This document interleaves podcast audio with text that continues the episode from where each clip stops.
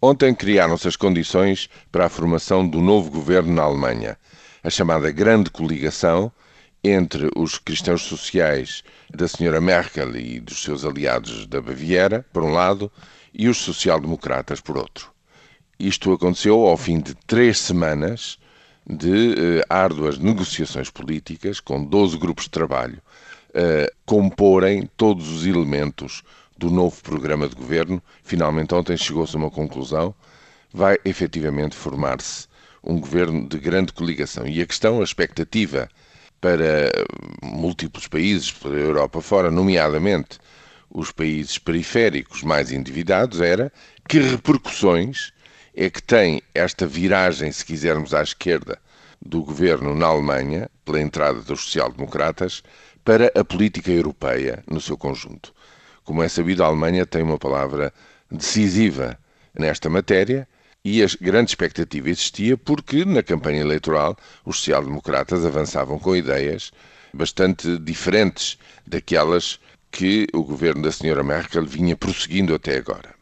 Pois bem, para já, a nível do programa de governo, nada muda neste terceiro governo liderado pela Sra. Angela Merkel. O slogan responsabilidade e solidariedade, no fundo, mantém-se. E ele quer dizer basicamente o quê? Quer dizer que cada um tem que tratar de limpar a sua casa, tem que pôr as suas contas públicas em ordem. A Alemanha decide também fazer o mesmo no sentido de que, a partir de 2015, não há mais novo endividamento para as contas públicas na Alemanha.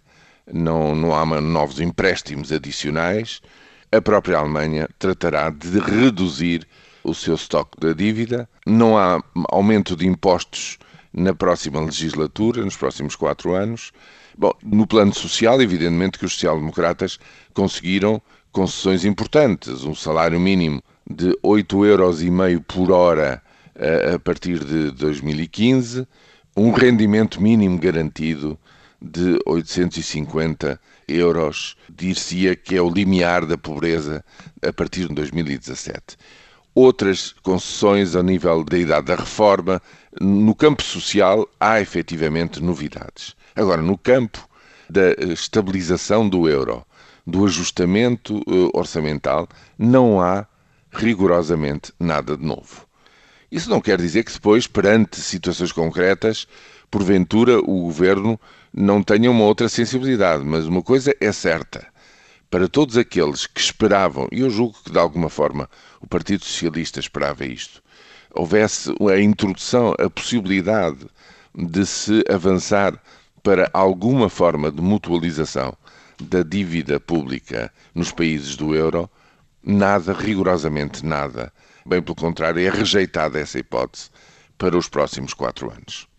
Assim, como a Ministra das Finanças dizia, efetivamente o mundo mudou no sentido de que as exigências que vão ser postas ao Governo da República Portuguesa nos próximos anos não vão diferir em nada daquilo que tem sido feito nos últimos três até agora.